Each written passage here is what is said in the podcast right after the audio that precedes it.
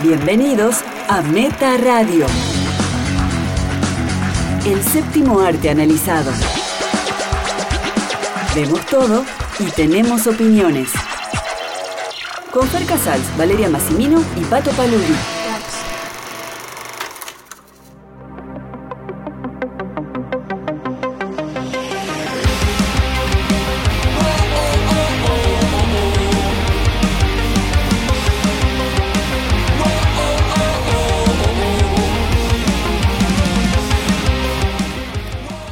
Hola, bienvenidos y bienvenidas a Meta Radio, episodio 94.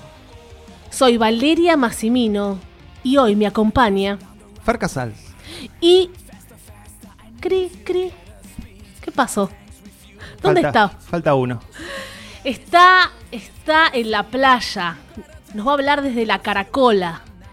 ¿Qué nos contará? Fue hoy, ya partió, ya está ya palpitando lo que va a ser el Festival de Cine que a él lo vuelve loco, el Festival de Cine de Mar del Plata, sin figuras, sin mucho presupuesto, ¿no? Pero con algunas buenas películas. Algunas pocas. Eso dijo él. Eso nos prometió. Vamos a ver. Bueno, hoy vamos a hablar aparte de una serie mm, distribuida por Netflix, inconcebible, porque en inglés es Unbelievable. Es un poco complicada, no me atrevo a decirla. Como objeción en inglés para mí es dificilísimo. Objection. Ay, es re difícil. Cuando están ahí los abogados. Sí, me cuesta esa, chicos, es muy difícil para mí. Y vamos a hablar de una película de la mano de Fer. The Farewell. ¿Qué es The Farewell? La despedida. La despedida. ¿Sabían que era la despedida? Acá como... le- No, acá le tienen que poner algo así, ¿no? Y me imagino que sí, es bastante obvio el título. No sé. La despedida a mi abuela. Bueno, que, que no sean tan obvios. Probablemente. Creo que va a haber controversia. Para los, que dicen que. ¡Ay, pato, pato, pato! Creo que va a haber con- controversia. Así que es un ring. Un ring, somos dos esta vez. Y pato que va a estar saliendo al aire en breve. ¿Empezamos?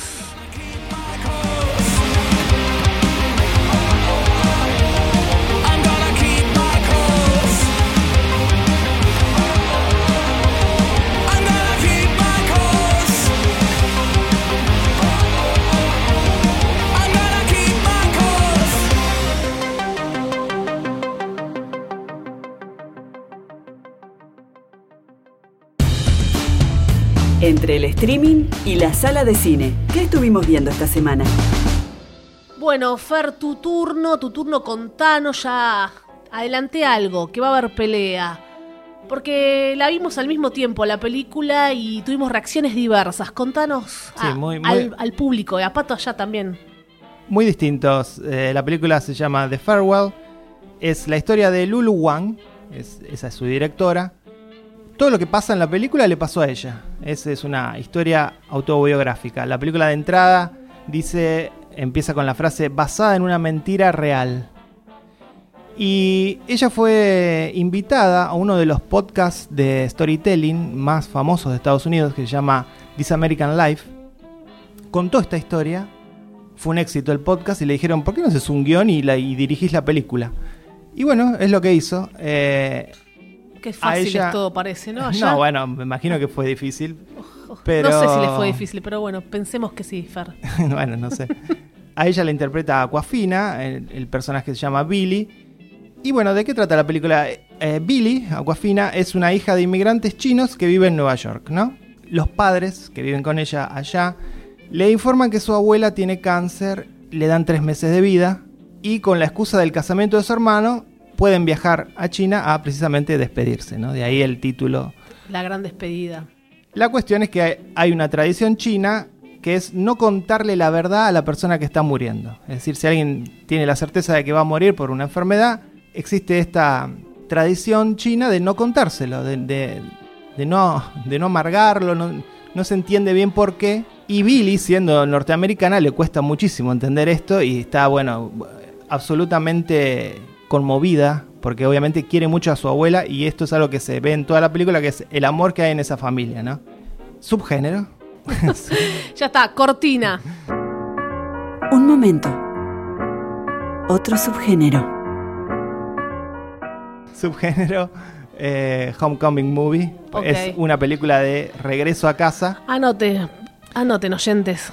Si escucharon esta premisa que yo les di, seguramente muchos no quieran ver esta película porque involucra cáncer, involucra drama, pero realmente es una película distinta con un tema que sí ha sido muy transitado.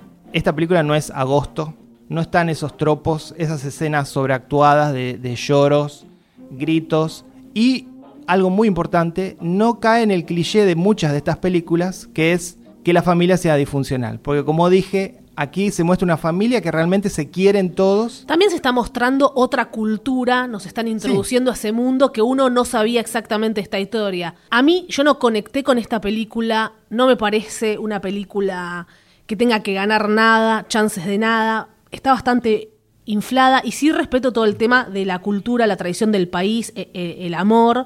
Tampoco me emocioné, yo tuve una relación muy fuerte con mi abuela, pero no conecté con esta clase de relación entre ella y su abuela. No, no me emocionó, no conecté. No porque fueran fríos, sino no, no, no me gustó. Y ya hay algo que me parece raro que es, se le oculta la, la enfermedad porque es una tradición, como dijiste. La señora no se da cuenta que, se le, que le están mintiendo porque ella misma sabe de que existe una tradición para mentir a un miembro de la familia. Cuando va al médico que se la pasa tosiendo y están todos sobre ella, le están encima de repente, no sospecha mínimamente que pueda tener algo. Más allá de la mecánica de guion, digo, ¿es relevante eso para la historia? Absolutamente no. No, no, pero no es me- relevante para nada. Igual- Porque acá lo que se quiere contar es otra cosa. Sí. Acá lo que se quiere contar es la relación entre. Sí, la- entiendo igual, ¿eh? Entre. Parece que no, porque No, sí lo diciendo- entiendo. Y eso ya me No, molestó. La película, como dijiste vos, es, un, es eh, una película de choque cultural. Sí. Porque además se menciona también a Japón, porque hay una parte de la familia que vive en Japón. Entonces eh, están tres culturas muy distintas. Y digo, el hecho de que la señora sepa o no que le está mintiendo a la familia es menor, porque acá la visión que tenemos nosotros como espectadores es la visión de Billy, es la visión del sapo de Otroposo. Sí, porque sí. ella es ella es china, norteamericana, pero Sí. obviamente nació en Norteamérica. Entonces, cuando llega a China y le dicen, vos jugabas acá cuando eras chiquita, ella no, no recuerda casi nada. No, no re- recuerda ni cómo hablar. sola- claro, no, ni siquiera puede hablar bien el mandarín. Entonces, eh, la- su única conexión es precisamente con su abuela. Sí, igual no digo que sea menor, eh, no, no me gustó eso porque queda un, un poco tonto, aunque estamos viendo la relación con, con la abuela y todo eso que a mí no me emocionó, no conecté. El gran guion dice frases como esta, el dinero no es todo en la vida. Parece que el, que el que empezó a hacer el guion buscó en Google frases de autoayuda y empezó a meter un guion. El dinero es todo en la vida, dicen. ¿En qué momento? El dinero no es todo en la vida. Y ya el guion a mí no me convenció. Sí me gusta cómo está filmada, me gusta la fotografía. Hay una escena que van como caminando que me pareció re original, como en cámara lenta, no sé, toda la familia.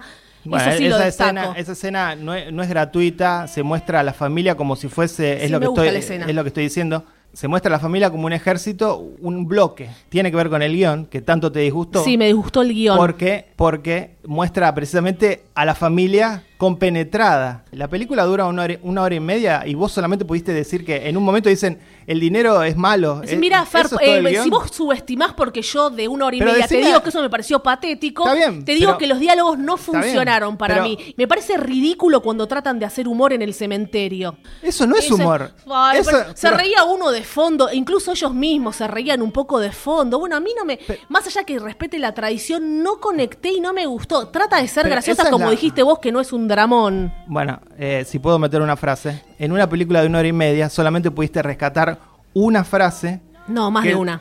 No, rescataste una sola. No, también te dije lo- está- las frases de está- autoayuda.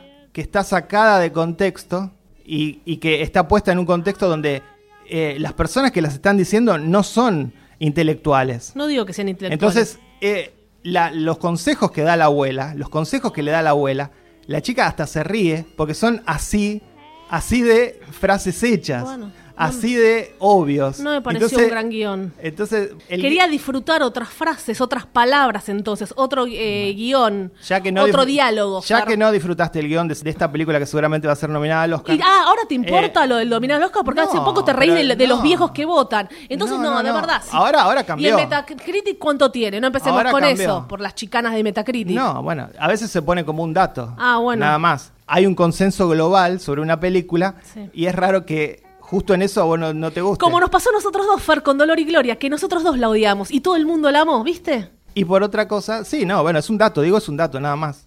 Eh, a mí me parece que tus argumentos son re pobres. A mí me parece que tus argumentos, porque a vos te gustó, Fer es más inteligente que No. todos y, la, y todos tienen que amar la película, yo- incluso no, no, no, Metacritic y Rotten. Tomatoes. Yo estoy, argu- yo estoy argumentando por qué me gustó, vos estás diciendo que no te gustó una frase. Te digo que a mí no me gustó todo el guion, Bueno, no solo por esa todo- frase todo y guion. cuando se burlan en el cementerio, no me gustó y no conecté. Si no te gustan mis argumentos, es otro tema. Nombraste una frase y una escena. Más de una frase, más de una frase. ¿Qué opinas del final? Sí, me gustó el final, pero no, no, no es una película que recuerde como vos para toda la vida y no va a estar en mi top ten. Ok, está bien, sí, sí, eso que está claro, pero digo, Bueno. eh, ¿te gustó el final de una película que no te gustó el guion? El, no, el final estuvo correcto, correcto, bien. eh, y, y hablando de Aquafina, porque todo empezó también por eso, que vos la tenés allá arriba, esa chica va a ser nominada al Oscar, bueno, ya está, nominemos a cualquiera. La directora evita todos los clichés y todo golpe bajo con respecto a la enfermedad. Sí. Eso es fantástico Sí. del, del guion. Por otro lado, en gran medida la película triunfa por la fantástica e increíble actuación de Aquafina. Ni fantástica que- ni increíble, Fer. Son comediantes devenidos actores dramáticos. Sí, que lo hace mal, todavía le falta a Aquafina, que tiene veintipico años, le falta mucho. Y entonces, bueno, a vos te gustará Jim Carrey como actor dramático. le falta mucho a Aquafina. A mí me gusta Aquafina, me parece que también fue un desastre lo que hizo en Crazy Rich Asian. Ahí estaba haciendo, era un cómic release de Y una lo hizo mal cómica. también. No, Igual no hizo cae mal. bien, la piba es simpática, pero le falta en la actuación como Zendaya. Bueno. Vamos a empezar lo mismo. Le- Increíble, fantástica. Está Le bien que la nominen, la- porque a veces nos importa lo que piensa la academia y le den el Oscar. Y bueno, es así. No me voy a ofender, eh, no voy a llorar. Me parece que viene, eh, la- su actuación viene siendo valorada desde el momento que salió la película, más allá que le den el Oscar o no. Hay una cosa fantástica de la actuación de, de Aquafina y es que ella, a partir del momento que le comunican que la abuela está muriendo, lleva esa carga emocional durante la película y, y se, le, se le muestra físicamente. A medida que la película avanza, si la ven, fíjense la postura de Aquafina. Actúa con el cuerpo Aquafina. Sí, igual- Lleva, está encorvada a medida que la película avanza y termina, termina eh, con una postura mejor. Porque la película, además de evitar todos los clichés de la enfermedad, termina en un lugar esperanzador y muy bello. Eh, Igual Aquafina, si la ven, siempre camina un poco así. Yo la, la vi en otras No, cosas y estás diciendo otras- cualquier cosa, No, no estoy diciendo cualquier Bueno. cosa y no, no lo borres. Destaco una cosita más que es la actuación de la madre, que hace de la madre de Aquafina, que se llama, la actriz se llama Diana Lynn. Eh, hace un gran trabajo porque en la superficie es fría el personaje y de manera muy sutil va mostrando la carga emocional que lleva esa madre y que realmente esconde, ¿no? La película es acerca de eso. Una cultura actual donde todo se opina. Hoy todo se dice, como, como nosotros acá. Sí, tenemos opiniones, Sí. dice Meta Radio. Y hay un valor en decir las cosas en la cara, ¿no? Eso se, se, se valora, se dice, mirá, me, me dijo la cosa en la cara. La Sin filtro. Claro, la película argumenta que las cosas que no decimos pueden ser igual de poderosas e importantes. Y eso lo hace con un corazón tremendo. Me parece que es una de las mejores películas del año, tal vez el, el mejor drama del año. Sí, está bien, es mejor que Y- Parasite, sí, Fer. Parasite no es un drama, es, Bueno, una- está es un bien, thriller. está bien, Fer. Eh, dura apenas una hora y media y se pasa volando. Y nada, me, me encantó, me emocionó, me pareció increíble la actuación y a esta, y a esta directora hay que tenerla en cuenta porque me parece que tiene, eh, demuestra, además de tener un guion muy sólido, demuestra a filmar muy bien, como dijiste vos esas imágenes. Para mí no tiene un guion nada sólido. Me gusta cómo filmó, sí. No me emocionó, no conecté. No es la película del año. Y el guion no pudo estar nominado a nada. Que, que para mí siga haciendo lo- los podcasts y, y cuente las historias por ahí.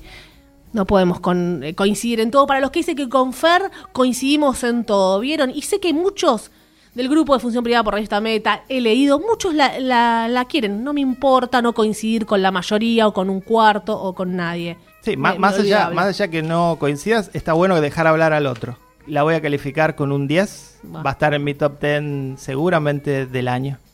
La voy a calificar con un 5, no va a estar en mi top 10. Igual la recomiendo, porque yo no digo, no la vean porque a mí no me gustó. Véanlas a ver cómo conectan, cómo sienten, con las actuaciones, con el guion, con la No, cámara, vale, no, en su soledad. no recomiendes un guion tan malo y tan mal actuado. Sí, sí, lo recomiendo No, igual. No recomiendo. No boicoteo, vean todo, vemos todo y tenemos opiniones. No la recomiendes. La sigo recomendando, Es muy mala, es un 5. Es un 10, véanla. Probablemente Para muchos- mí, para vos no. No, pero bueno, vos es el que sabe. Fer sabe, el hashtag es Fer sabe. Vos sabés más de actuación, por eso te- no, te gustó Aquafina. No, no se me respeta como actriz. ¿Qué estuviste viendo, Vale? Yo estuve viendo The Farewell Sí. y terminé de ver la serie Inconcebible, Unbelievable, eh, que es distribuida por Netflix, son ocho episodios, y me colgué viéndola. No es para que dije, bueno, me la devoro una semana porque hay tanto para ver, tanto para hacer. Entonces, tranquila, fui viendo. Sí, porque salió hace un tiempito. Sí. En un momento cuando salió, wow, es la serie del año. Después como que se le perdió un poco el rastro. Dirigida, escrita y producida por Susana Grant. Y, pasó un poco desapercibida como tal vez en su momento se vence con que a mí me encantó y que sentí que había estado como escondida. Aparte que hay tanto contenido ahora que es muy difícil Sí, destacarse. sí. Pero bueno, hay otras que vos decís, está, está viendo todo el mundo. Y esta por ahí no sé si la está viendo todo el mundo. Sé, sé cosa que no la vio todo el mundo. Pero en Netflix como que escuchás, ah, estaban todos viendo Marianne, viste la obsesión. Bueno, ¿de qué trata en pocas palabras? Nar- narra la verdadera historia de, de Mary, una adolescente que fue violada. Y luego encima es acusada de hacer una falsa denuncia. Ella es una de varias mujeres que pasaron por una violación y una violación con ciertas características. Luego voy a ampliar qué características tuvo esa violación. Déjame decirte algo porque tiene que ver con The Farewell, que vos dijiste es una película que, que sigue haciendo podcast esta chica, dijiste de la, del- de la directora. Sí, que de- lo sigas haciendo, son exitosos. Bueno, esta serie se basa en el mismo podcast, que Sí. es This American Life. Sí. Allí se contó esta historia de la vida real de las violadas, de estas chicas violadas, y eh, basado en ese podcast, Sí. el mismo podcast, This American Life, se basó la serie. Y me puede gustar más esta serie Así que la película no, no, tuya. Pero denostaste a la directora por haber, sa- que siga haciendo podcast. No la denosté. Si yo un día cuento acá un cuentito Nacieron del mismo lugar, y alguien eh. quiere hacer una película, feliz estoy. Es una casualidad porque los dos elegimos esta cosa sin saber. sí, eso, sin pero- saber. Ojalá me llamen y, as- y digo una pavada y la hagamos, o no, digo algo de mi abuela y se haga una película. Fíjate que el guion sea mejor que el de Sí, The el guion sí que sea mejor. Ojalá tu guion sea mejor que el de Sí, The espero que no. Confías vos más en cualquiera que en mí, No, pero no. bueno, yo, yo voy a hacer, voy a hacer, va a ser mejor el guion. Bueno, estaba contando el argumento. También hay dos detectives, dos mujeres, que bueno, tienen que llegar a la verdad. ¿Cómo van a llegar a la verdad? En ocho episodios. Empieza con un ritmo que es distinto a todos. A ver, los que recuerdan haber visto True Detective, vayan por ese mundo pero más feminista, digamos, porque acá las, la- las protagonistas son dos detectives, son dos mujeres, que van a llegar ellas a la resolución final, y que está bueno porque en un momento se convierte en una serie de procedimientos. Los que aman las series de procedimientos, como era CSI, Sí, pero aclará que es exactamente lo Sí, opuesto sí. a CSI, porque acá el procedimiento es absolutamente realista y es metódico. Sí, quería decir justamente eso. Realmente se toma el tiempo que tomaría en la vida real llevar adelante una investigación así. Y en CSI te resolvían todo Claro. en 40 minutos. Sí, aprendías, pero iban muy rápido en CSI. Acá, vos decís, claro, y encima era 2008 cuando sucede esto, y no, no estaba toda la tecnología como está ahora. Entonces, está bueno también ver que ya en 2008 no era tan sencillo conseguir algunas cosas, cómo, cómo avanzaron, ¿no? Desde un celular, te digo. Y que cuando atrapan a- al violador, no vamos a decir mucho de eso, también él dijo, yo había dejado un montón de cosas en la escena del crimen, ¿cómo se pasan esos detalles? Bueno, también hay- habla un poco también de, la tarea policial y de cómo a veces, bueno, los policías se equivocan, Sí, este, dejan entonces, pasar cosas. Son, bueno. son humanos. Yo me puedo equivocar en algo.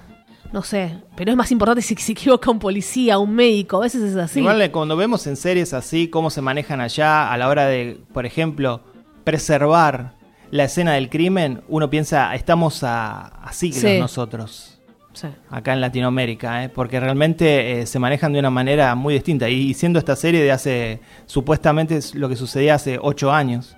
Bueno, este violador tiene una manera de accionar peculiar, que entra a la casa de la víctima, la ata, la viola en reiteradas ocasiones y le saca fotos, fotos, y como siempre, como hace la mayoría de, de los violadores o asesinos, se quedan con una prenda o con algo, porque es un trofeo. Me acuerdo que en la serie Dexter, Dexter Morgan, que coleccionaba unas gotitas de sangre, decían son trofeos, my trophies, y eso me requedó. O sea que ya es como común decir en, eh, en- en la jerga de ellos, son trofeos, se está Sí, hablando y- de eso. Y las baña también para que no queden restos de ADN, ¿no? Claro, porque la persona se informa. muchos casos en la vida real se han descubierto porque eh, buscaban en el historial de la computadora, ahora por ahí borran, aunque lo borren se puede encontrar, que buscaban cómo desaparecer un cuerpo con ácido.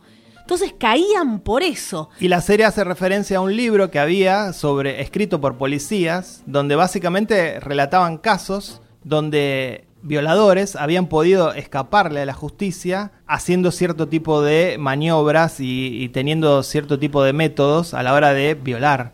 Y entonces ese libro se utilizaba, eh, lo, lo compraban los violadores, ¿no? Conseguían los violadores para eh, tomar datos de ahí de- y poder hacer su crimen sin dejar huellas. Hoy en día uno puede googlear eso por curiosidad y ya por ahí quedás en, ¿para qué estás buscando? no, hay- no, es curiosidad. Se hace, se hace mención a que ese libro se encontraba en la dark web, ¿no? Sí. Que sería como una especie de intranet. Pero si googleas en tu casa más o menos eso, también puedes encontrar información. ¿Y por qué estás googleando eso? No, no, por curiosidad, porque vi. Sí, porque Inconcebible. Porque vi una serie. Bueno, me gustaron varias cosas de la serie. No es la serie del año, pero bueno, me gustaron algunas cosas, como la. Acá voy a hablar eh, específicamente también de las actuaciones. No solo Toni Collette, que es una de las detectives, sino la otra mm, actriz que yo la descubro ahora, Merritt Weaver, que viene de Nurse Jackie. Ya había ganado. Sí, además hizo Birdman Sí, pero no la. no la y ahora está en Marriage Story, la Sí. de Boombach. Bueno, ahora la vamos a ver en esa. Pero no la tenía así como. No, no, no es conocida. No es conocida y es muy buena. Es muy buena porque. Es muy realista su, su rol como policía, ¿no? Acá Realmente lo que parece policía. Yo vi, sí, dije, no puede ser otra que no sea policía. Me, me quedé mirándolo en una actuación súper equilibrada. Ahí sí tengo que decir piel de gallina, eh, contenida, porque está viviendo un montón de situaciones fuertísimas. Qué raro que te guste y una actriz. contenida. Qué raro que te guste una actriz así. Porque yo siempre digo que. Sí, porque sé de actuación. Porque yo siempre digo que eh, me gustan las actuaciones de los actores y actrices que tienen como precepto menos es más, ¿no? Sí. Que se contienen precisamente. Sí. Como por ejemplo Aquafina. No. No. como Jake Gyllenhaal ni como Jim Carrey, tu favorito. Yo sé, yo sé, yo sé darme cuenta cuando está contenida porque lo sabe hacer o porque no le queda otra y no sabe actuar. En este caso la- está contenida. En ningún momento se sale del personaje. Le están pasando cosas terribles y actúa de la manera que actuaría una persona con esa personalidad. ¿Y en Jake, Jake Gyllenhaal en qué película está contenido? A Jake Gyllenhaal le dieron, te contesto, ¿te di- ¿le dieron papeles de este estilo? ¿Sabe dónde está contenido cuando hizo superhéroe? Yo pensé que se iba a ir a la mierda y tuvo re contenido. Eh, en Nightcrawler eligieron Hacete el loco.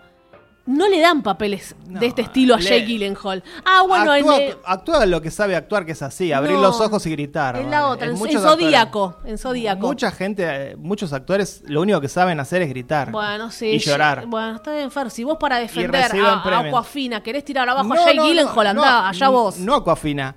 Defiendo a las actuaciones que, como te digo, demuestran que menos es más. Hay que saber en qué momento. La sutileza. Para la obviedad está la televisión, las telenovelas. Entiendo de En el actuación, cine- Fer, pero en bueno, si cine- querés hagamos una- un curso de bueno, actuación eh, hacia- acá. Vale, vale, no te estoy hablando solamente a vos. No, bueno. estoy hablando también a nuestros Yo oyentes. también le, ¿eh? le hablo a nuestros oyentes. Bueno, entonces, eh, digo, eh, no todas las actuaciones tienen que ser televisivas. Y en este caso me encantó esta chica que está contenida, así que no hay sobreactuación y nos gustó a los dos. una- Merritt Weaver. Una rareza que te haya gustado. Tony Colette eh, es otra clase de policía más explosiva que me encantó, pero acá me llama la atención como una persona con un tema tan delicado con la violación, con lo que vivió ella, no se sale de, de su molde. Me recordó un poco a Dana Catherine Scully, Gillian Anderson, que era un poco así. Igual esta es superior a Gillian Anderson. Y mencionemos, mencionemos a la chica de Booksmart, ¿no? Booksmart, Caitlin Dever. Dever, sí. Porque, bueno, como Aquafina, pasa de una comedia Pero lo hace bien esta a un, chica. a un drama y lo hace excelentemente Esta lo bien. hace excelentemente Igual que. Aquafina. No, pero acá yo, yo me emocioné con Caitlyn, no con Aquafina. No, yo no, no creo que Caitlyn emocione, pero sí es muy realista. Es muy realista. Cómo, cómo, este, transmite el hecho de ser una persona que está emocionalmente quebradísima Lo a partir de este trauma que sufre. Y uno también la recuerda de Booksmart, como decís. Y era una comedia, Y era eh. comedia. A esta chica no, no, no, no pretendo que la nominen. Si hay alguien que quisiera que nominen, sería Merritt. Porque me pasa con lo que me pasó con Regina King, con Regina King más. Yo vi Seven Second y, y temblaba de la actuación de Regina King. Dije, una madre es así, una madre no puede ser de otra manera. Seven Second no la vio nadie, pero de repente gana, lo único que gana es Regina King como mejor actriz. Y ahora está en Watchmen. No es una serie que me mató, es un poco lenta, por eso la, la- la relacioné con True Detective, pero está bien cómo, cómo van llegando al asesino. A mí, a mí no me aburrió, ¿eh? Son ocho episodios. Por ahí podrían ser siete. No, pero me parece que está bien. Me parece que construye muy bien toda la trama y lo hace lo suficientemente interesante y escapándole a algunas eh, maneras de contar que, que ya están muy vistas en, en las series de procedimiento. Así que, no, es, es realmente un pequeño triunfo. Sí, sí, y es, y es un tema que, bueno, también está bueno que sean dos detectivas mujeres hablando de este tema. ¿Cómo lo manejan ellas? ¿Cómo les llega a ellas? Que un hombre es- a veces no es lo mismo. Y no, no, porque No es un lo tema mismo. específicamente de lo que es eh, abuso sexual es complicado. Eh. Y de hecho aparecen policías hombres. Sí, más de segundo plano, cometiendo que- errores. que tienen un que tienen un- una parte muy importante Sí. en, la- en el trauma de lo que va a sufrir la chica una de las chicas violadas así que Incluso los maridos también están a un lado, ¿no? Y, y son unos policías también. No se focaliza en la historia de, de los otros. pero no se siente forzado no es No, este, no, voy a hacer no. una historia feminista para mostrar mujeres policías empoderadas no se siente natural Y que hay un montón de mujeres policías. Yo que hago un montón de notas. No es lo que predomina todavía. Y si vos pensás, en televisión cuesta mucho ver cuántas mujeres policías o detectives. Siempre era un hombre el que resolvía todo. bueno recordemos en los 70 mujer policía Angie Dickinson Bueno, de ahí habría que revisitarla si está todo correcto. No a las sé. burlas que tenía, no sé. Pensás si siempre son hombres. Entonces eso también fue un punto a favor y basado en un hecho real. Una curiosidad divertida de Caitlyn, que es fanática de Abril Lavigne, ah y claro es chiquita es chiquitita, y ama el patinaje artístico. Mirá que si no se iba a dedicar a eso. Me causó gracia. Buena, la super recomiendo. Está en Netflix más fácil imposible Imposible, distribuida por Netflix. Y me gustó también que hizo todo, dirección, producción, todo la misma persona. Así que bueno, contrastes de historias que salieron de Sí. un podcast, ¿no, Fer? Ambas. Igual de, de Farewell no tiene fecha de estreno en Argentina. Lo que sé es que un distribuidor está interesado en comprarla. Si es nominada al Oscar, la van a comprar y la van a, a proyectar aquí en Argentina. Qué diabólico, solo si es nominada. Y claro, porque ya tienen para venderla de esa bueno. manera, ¿no? Ojalá, Así, alguien- así con todas, con otras también, con... ojalá un día digamos algo interesante. Yo conté cosas interesantes. Alguien quiere hacer una película, ¿no? Yo creo que No, de, nada. de este podcast no van a salir eh, historias. Podemos inventar un poco, no Tiene que ser un podcast de storytelling. Tenemos que contar una historia. Podríamos hacer eso. Y después le pedís a la chica que te haga el guion. A la chica de The Farewell, Lula Wang.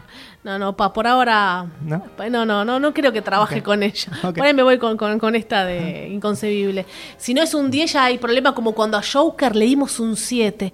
Ay, Dios mío. Lo que tuvimos que vivir. Que es un 7 es una buena nota, pero si no decías que era un 10, eras un enfermo. No, no, no, yo no, yo no digo que... Enferme.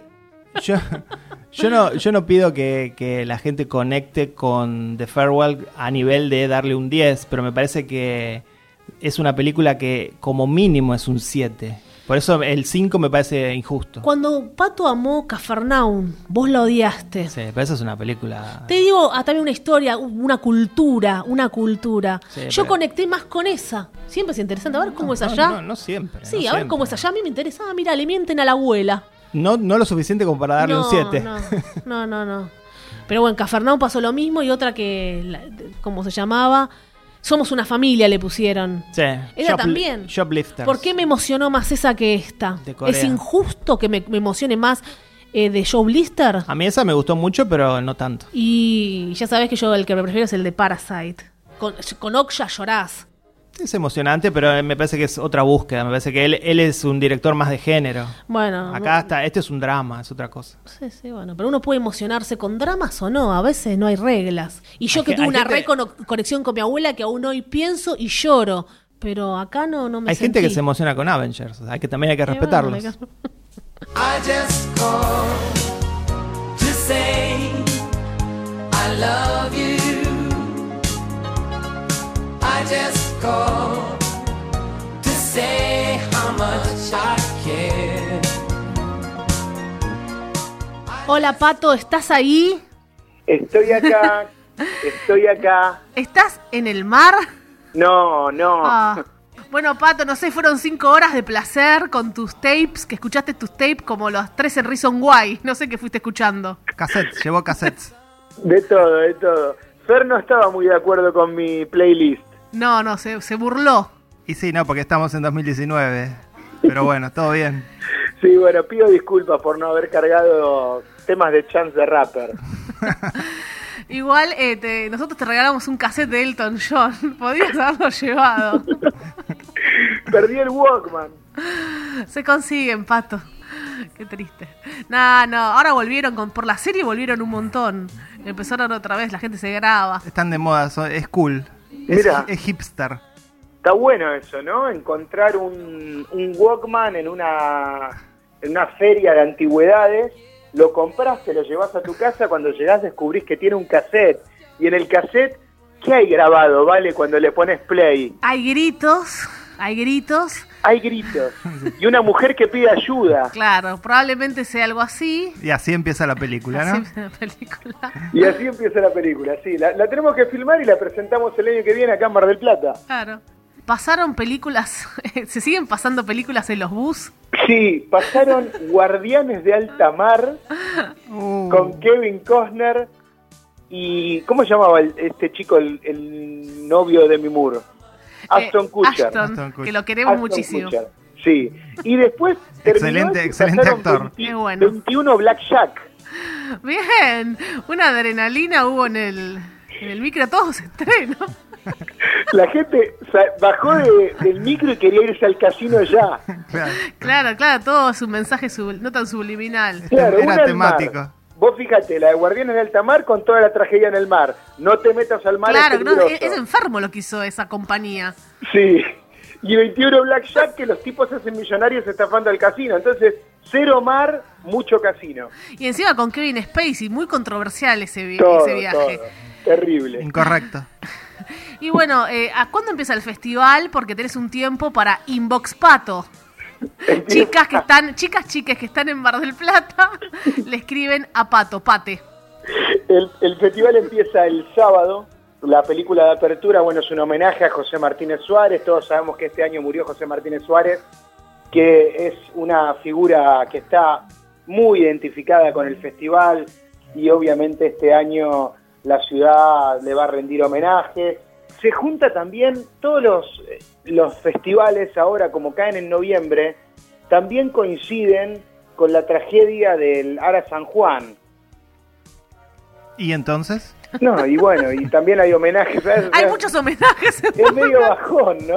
Sí. Bueno, rara la, la apertura, qué sé yo, no sé qué decir. No, la apertura es con los muchachos de antes no usaban arsénico, o sea, Ah, una- casi el una padre apertura- de Fer una apertura jugada realmente, porque sí, uno espera que de un festival clase A se abra con, con otra película, Sí, con y el homenaje se puede hacer en otro contexto.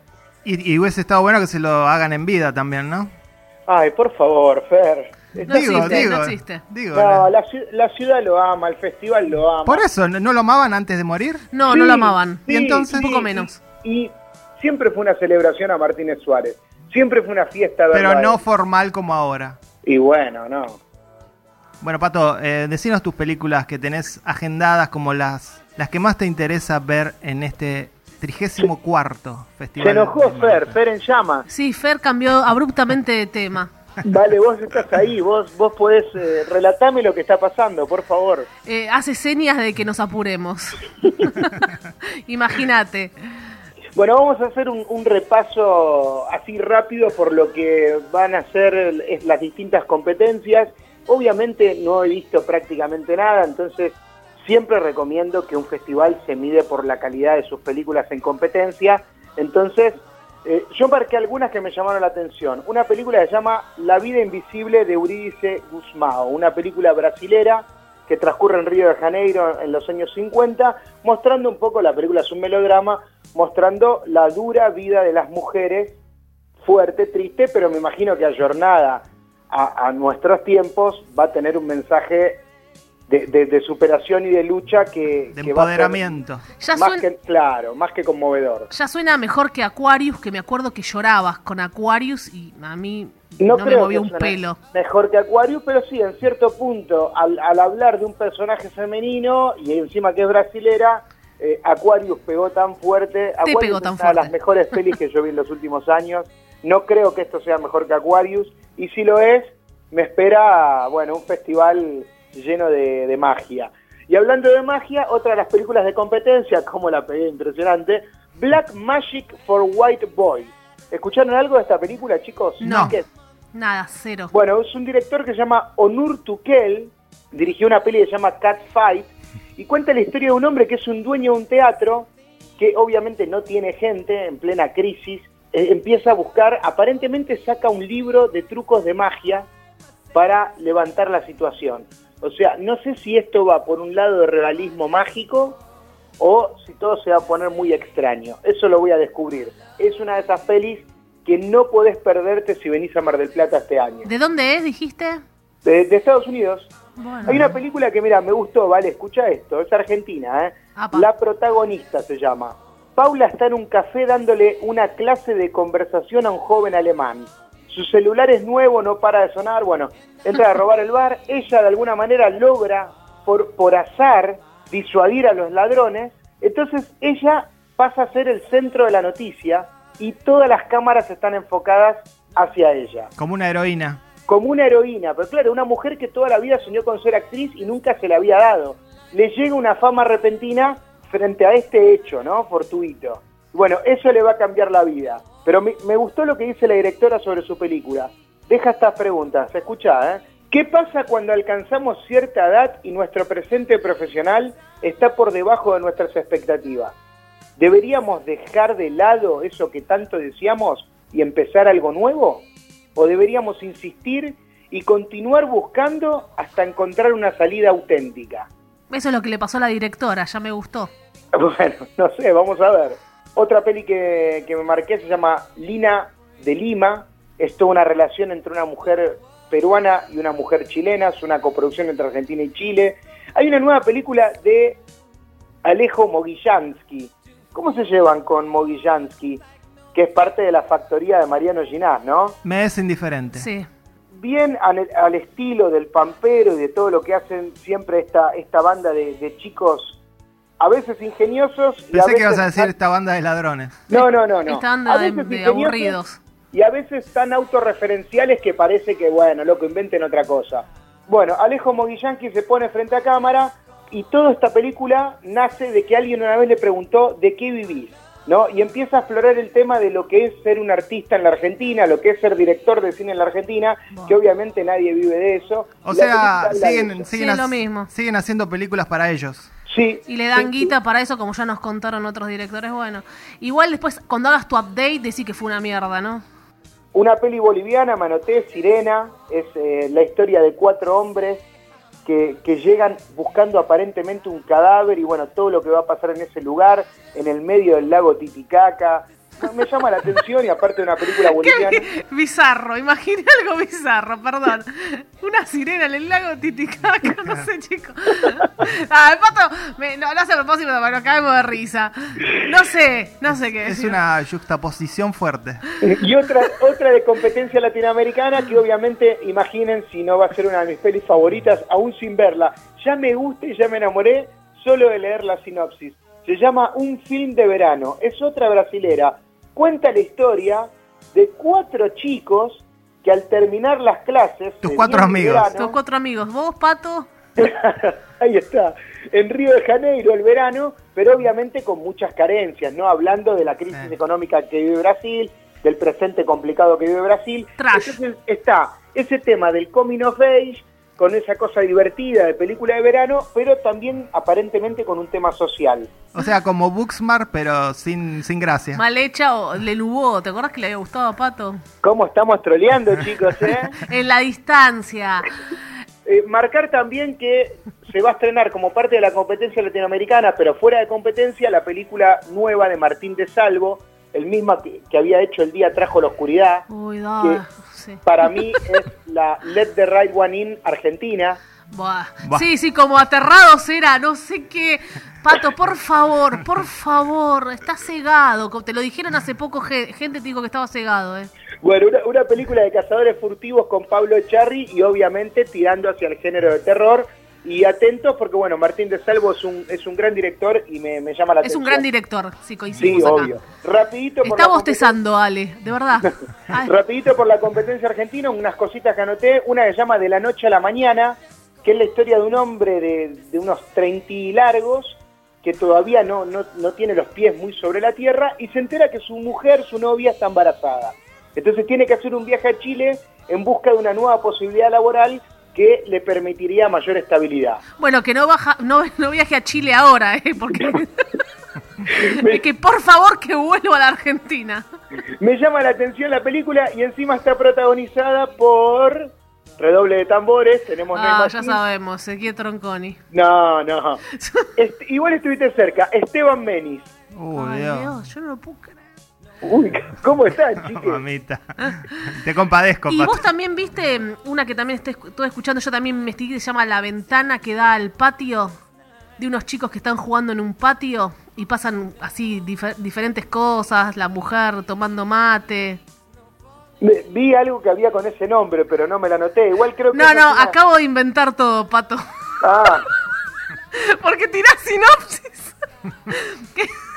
Ese- terrible. terrible. No, Fue una- hay- gracias, ga- gané, el- gané el premio, gané el Martín Fierro. De 400 películas me pareció leer Ventana en algún lado. Sí, porque ni son los típicos títulos. Está bien, está bien. Hasta Bueno, ahora me vendiste la protagonista. Argentina me vendiste esa, no sé por qué. Y en competencia argentina también lo nuevo de Fernando Salem, La muerte no existe y el amor Uh. tampoco. Salem, un director también muy, muy sensible, con historias sensibles y melancólicas. Eso si la vas a ver, lleva algún tipo de bebida energética si es de noche porque te vas a dormir en el cine. Terrible, chicos. Están, están en llamas hoy. Cómo Bueno, funcionan eh, casi todas las La cosas. última consideración que quiero hacer sobre la competencia argentina, a ver qué me dice Vale. Son Opa. 10 películas en total que compiten y 8 están dirigidas por mujeres. Muy bien, estoy muy contenta. ¿Por qué fue? ¿Fue real esto? ¿Fue para que no rompan las pelotas? ¿Cómo fue? Sí, ¿Fue algo no, de no. corazón? ¿Fue, La verdad no sé. fue forzado? Ojalá sea merecido, ¿no? Que no Ojalá. sea tipo cuota. Claro. y fuera el- de el cupo.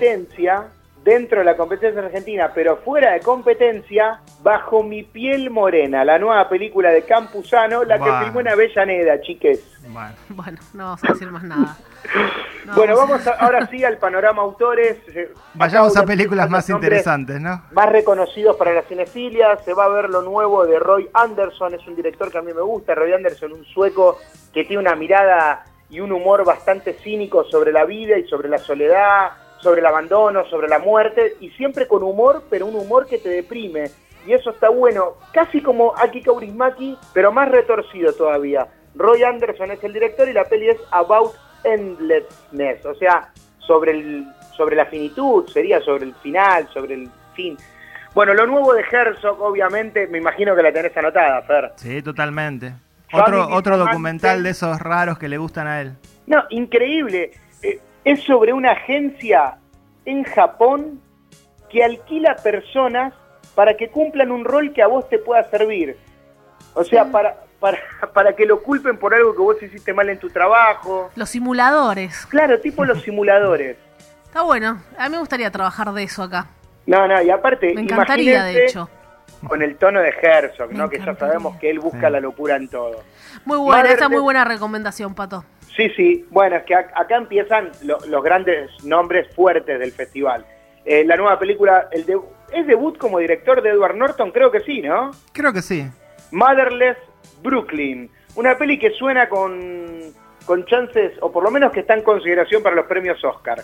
Eh, así que tiene un elenco de lujo, está Bruce Willis, está Alec Baldwin y obviamente Edward Norton haciendo... una, un- una de mafiosos, ¿no? Sí, es, es- él es como un detective, pero que tiene síndrome de Tourette. Decir de lujo, decir Bruce Willis, me choqué un poco, pero está todo bien. No, Bueno. lo queremos a Bruce Willis, es bueno, es bueno. Conocido, Tampoco conocido, popular.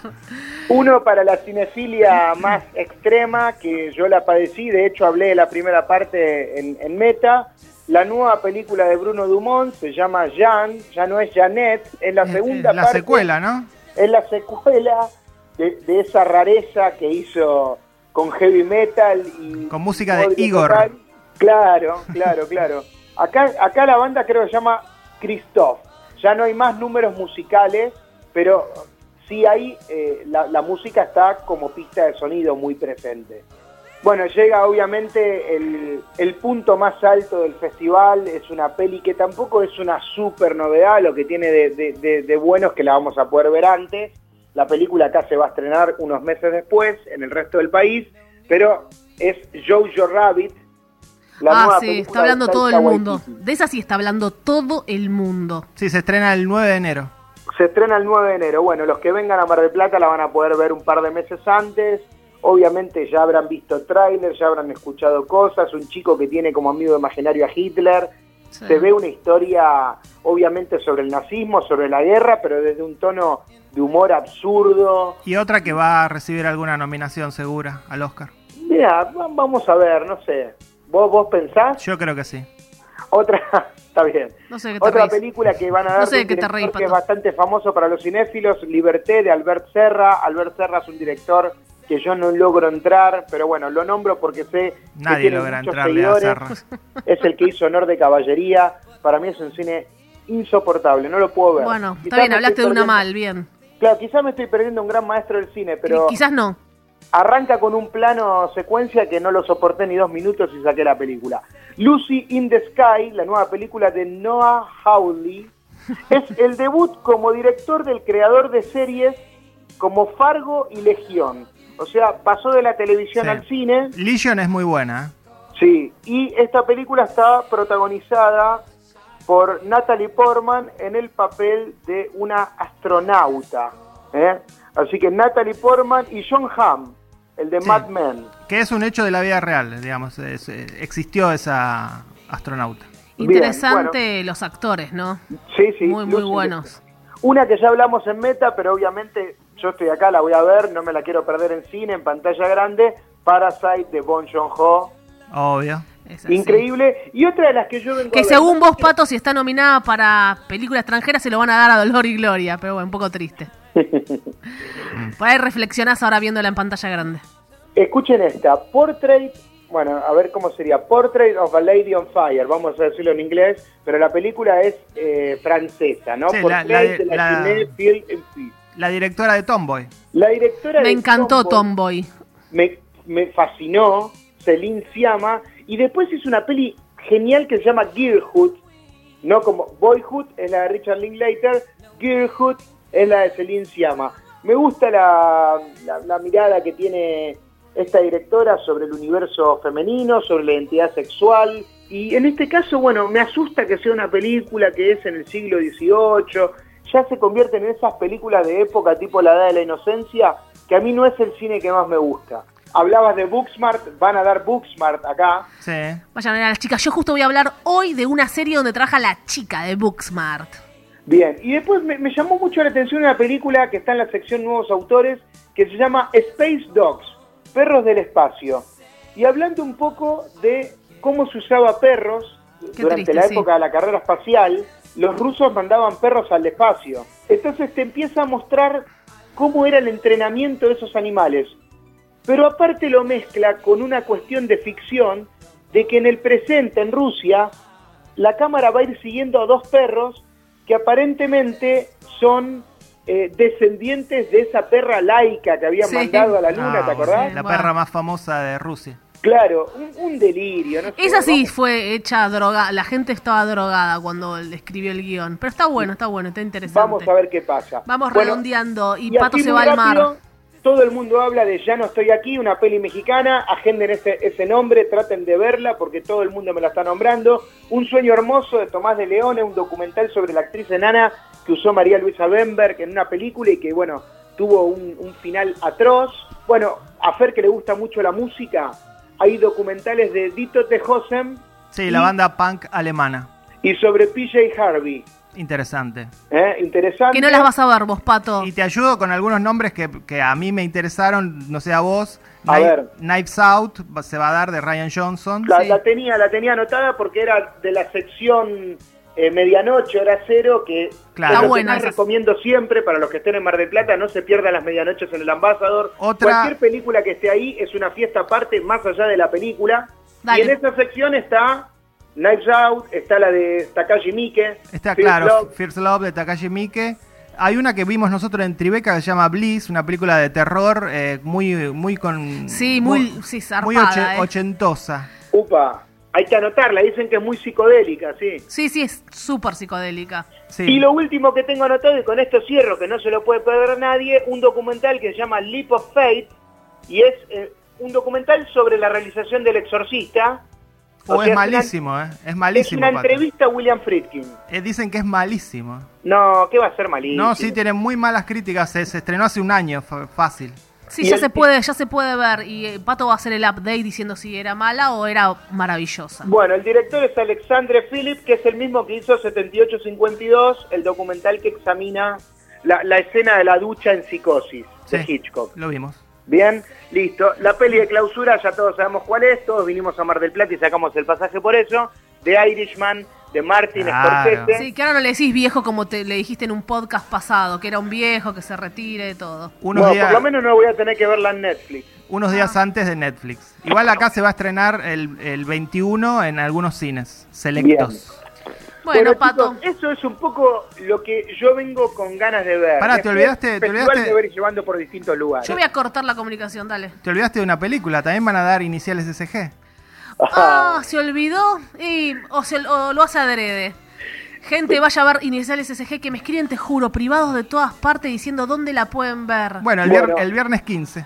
Viernes 15 en la mansión Ocampo, en la casa Ocampo. al ah, aire sabías, libre. Pato, genial. Bien, bien, voy a ir, voy a ir. Sí, sí, vas a ir. Y la semana Dale. que viene ya nos vas a contar qué viste y qué te gustó y qué no. Sí, sí, la semana que viene voy a voy a elegir una película en particular y bueno, y, y hablaremos de alguna de alguna curiosidad del festival. Muy bien. Perfecto, Pato, te dejamos, que recién llegaste, que sigas en el baño, que sigas haciendo tu vida y que vayas por las rabas. Porque el que llega a Mar del Plata va a comer rabas al Hay puerto. que comer rabas, ¿no? Sí, sí, es así. Saben que yo tengo tengo un cuaderno de viaje que lo, lo traigo siempre y no sé por qué la primera vez que vine a Mar del Plata anotaba los gastos Qué tristeza, dale. y, y ten- tengo anotado 65 pesos de rabas. Bastante. ¿De ¿no? qué año es? Hace seis años. Caramba. Bueno, estamos ante un caso de iniciales SG. Te dejamos un beso grande, Pato, y seguimos. Chao, Pato. Chao, chicos. Chao. Chao. I just called to say I love you.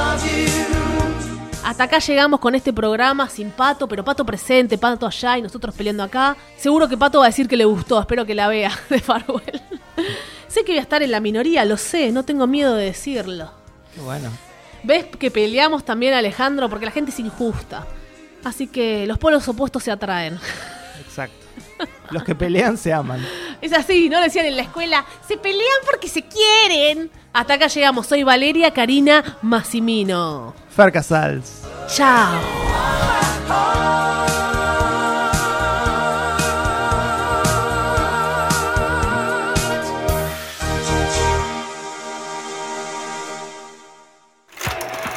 Se cierra el telón. Hasta aquí, Meta Radio. Hasta la vista, baby.